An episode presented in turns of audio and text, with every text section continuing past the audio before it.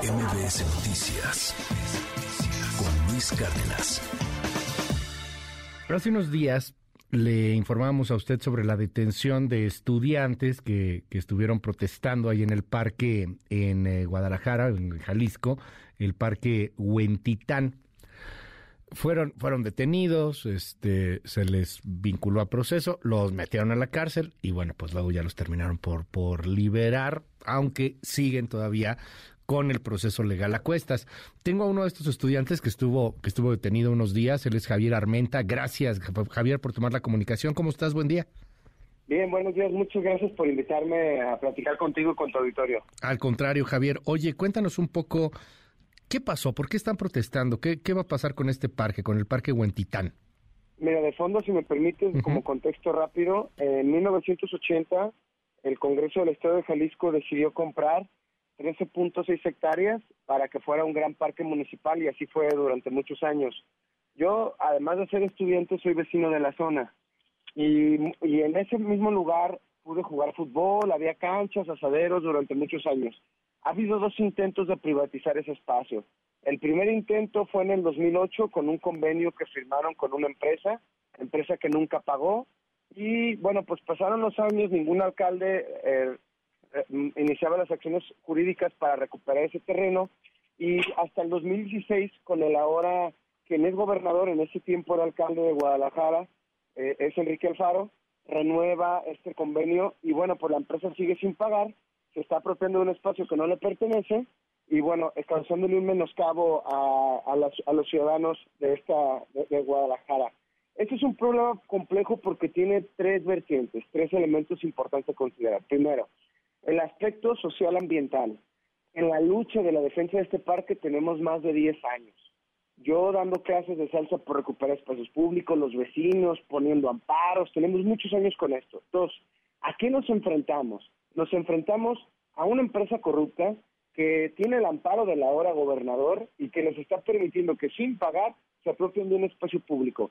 Para que te des una idea, 13.6 hectáreas son 136 mil metros cuadrados cada uno, eh, bueno, el precio promedio en la zona donde vivo, en Guantitán, de cada metro es de 12 mil pesos el metro cuadrado.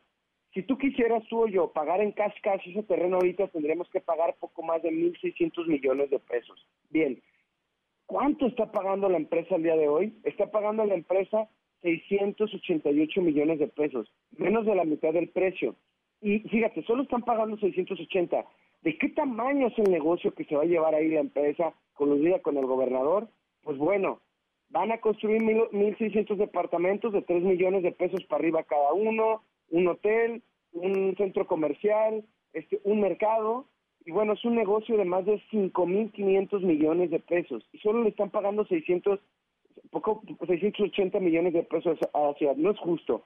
Además de que van a poner en peligro nuestro derecho al acceso al agua, por la posición geográfica y altura que está ese terreno, este, y bueno, otros servicios ambientales y sociales que representa ese parque. Entonces, es un problema económico y es un problema social que ya expuse. Tercero, es un problema complejo porque es un tema político. El gobernador tiene un problema con la Universidad de Guadalajara, político, donde ha habido diferencias. Y bueno, como yo soy miembro de la comunidad universitaria, porque hace poco dejé de ser el presidente de los estudiantes, pero tengo toda mi vida siendo vecino, el gobernador trata de decir o de afirmar que este conflicto está, está, es parte de este tema y es falso. Tenemos más de 10 años en la lucha porque en sí el gobernador lo que quiere es evitar discutir del fondo y el fondo es que la empresa hace tres años y medio se le venció el, el, plazo para pagar, no ha pagado un peso, está vendiendo departamentos y que si permitimos que se apropien de algo que no han pagado y no les pertenece, va a sepultar nuestra calidad de vida en materia de servicios ambientales. Oye, Javier, eh, a ver, pues ahí estuvo esto, ahí está el contexto que nos, que nos das. ¿Y, ¿Y en qué van? Porque, bueno, de entrada ustedes los detuvieron, ya los liberaron, siguen con el proceso, lo están llevando en libertad, pero sigue el proceso. Y, y, entiendo que van a seguir manifestándose, pero ¿esto ha cambiado algo? ¿Han logrado convencer a las autoridades? ¿Hay, hay alguna mesa de diálogo? ¿Hay algo? No, no, no. fuimos a hacer incluso ruedas de prensa acá en Ciudad de México. Bueno, ah, bueno, ayer estaba en Ciudad de México, y estoy en mi casa, este, porque precisamente las autoridades municipales no hay diálogo. ¿no? E, ellos están en su cerrazón de que es irrecuperable el terreno, y es porque no quiere, el ayuntamiento tendría que recuperarlo. Y, y bueno, pues lo que es en los hechos hoy, este, estamos vinculados a proceso, eh, vamos a llevar nuestro proceso en libertad, eh, tiene hasta mayo el Ministerio Público para completar información y lo que yo veo lo más probable es que nos vamos a enfrentar a un poder judicial sometido al gobernador y que nos lo más probable es que nos condenen. Pero fíjate, hasta hay un conflicto de intereses. La esposa del juez que me juzgó eh, era síndico del ayuntamiento. Ella es parte del conflicto y la denuncié penalmente hace un mes y medio y dice el juez que me está juzgando. Entonces, nosotros vamos a seguir en la lucha, de amparos, esperamos este, de algunos que hemos presentado eh, obtener la, la, promover, cancelar Iconia. Y bueno, pues tenemos la razón el 19 de agosto que nos deja, porque eh, tratando de obligar al ayuntamiento a cancelar este proyecto, después de los años de incumplimiento instalamos un campamento 144 días dentro del lugar y nos sacaron a la fuerza de manera violenta y ilegal el 19 de agosto. Cuando nos amparamos, el juez dijo que esa orden fue ilegal y además nos dio una suspensión al día de hoy de que en el 70% del terreno no se puede ni vender, ni rentar, ni construir, ni nada. Y al final hoy el ayuntamiento y la empresa la siguen violando, ¿no? Esa suspensión que, bueno, pues estamos promoviendo la cancelación, bueno, que, que intervenga el Poder Judicial nuevamente. Pero bueno, lo que, en, resumen, la empresa no paga, viola nuestras suspensiones del Poder Judicial, hay una persecución política y jurídica contra quienes defendemos espacios públicos cuando realmente los verdaderos delincuentes no los persiguen.